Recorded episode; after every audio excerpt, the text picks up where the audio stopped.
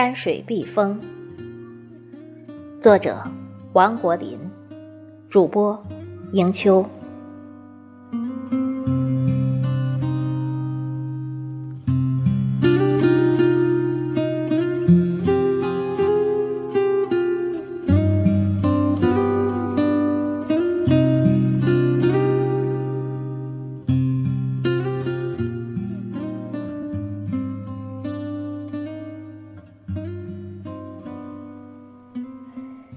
因参加中考，我若脱龙之狐，逃离喧嚣与纷繁的城市，来到避风这块神奇而丰饶的土地。未到避风之前，我曾痴痴地遥想，那里应该是满眼碧绿的山吧？会不会有碧绿的水呢？车过杨兴乡，依山而行。傍溪而上，山路弯弯，或上或下，青山绿水穿行其间，心儿跳荡。虽说夏日炎炎，却清风拂面，赏心悦目，真有宠辱皆忘之感。一路走来，山伴着水，水傍着山，溪水清浅。时有鸟儿低飞其上，身姿轻盈，欢快而灵动，俊逸而悠然。近十里的山路，在我遐想之间疏忽而过。伫立避风街头，环顾四周，这里漂亮的黔北民居蹲居清溪边上，这里几条溪流交汇，溪水碧绿。蓝天白云倒映水中，美丽如画。我心生贪念，这弯弯碧溪若能搬动，搁置于自家门前，炎炎夏日浸泡溪水，仰观中天明月，坐听悠扬蝉鸣，卧醉清风荷香，那该是何等惬意！这里被青山包裹着。如卧躺在摇篮里的娇羞少女，碧绿溪水浸润着她冰清玉洁的肌肤，清澈溪水是她流动的血液。那匆匆流淌的溪水，时而泛起浪花，如跳动的美妙的音符，演绎着祥和与安宁。这里因溪流汇聚。许多石拱桥横卧其上。古老的石拱桥，叙说着避风美丽而动人的故事。早在明清时期，这里曾叫秀才坝。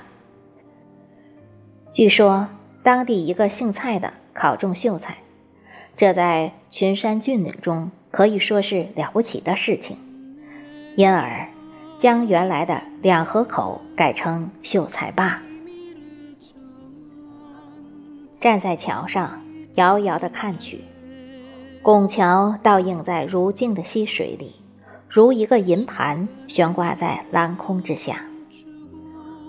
倘若划一小舟，撑一支竹篙，荡荡悠悠从桥下轻轻划过，那情景不亚于荡舟舟庄。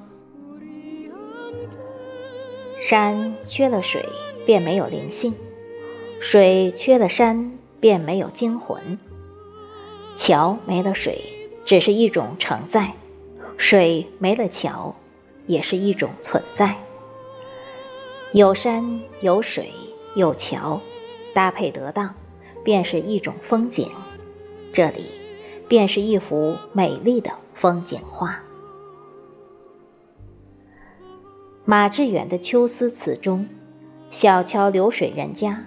流露的是思乡的浓烈，思归的愁绪，而眼前的人家，背靠青山，红砖黄瓦，掩映于青山绿水之中，映衬在蓝天白云之下。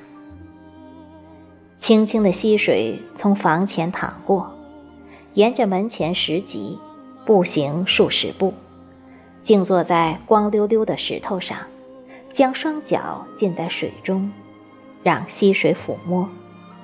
不时有数只细小的鱼儿碰触你的肌肤，这难道不是天然的鱼族吗？更妙的是，披着夏日的晚风，轻踏抖落一地银灰，赤足踩在细细软软的温湿的沙滩之上，那时你还有什么奢望呢？沿着一条溪流前行。真有斗折蛇行，明灭可现，不可知其源之感。越往前走，溪流越发幽深，其上浓荫覆盖，不见天空。忽一农家，三层小楼隐匿于树林，鸡栖于树，雀跃于梢。房前屋后，干净而清爽。鲜嫩蔬菜诱人味蕾。一个老人约七旬年纪，衣着朴素，但却干净得体，躬身除草，动作利落，干练有力。与之交谈，谈吐之间喜上眉梢，幸福之情溢于言表。别过老人，我顺溪继续前行。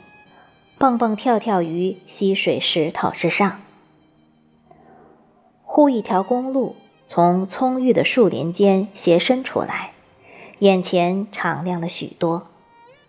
一座小石拱桥横躺溪水之上，公路向山里延伸。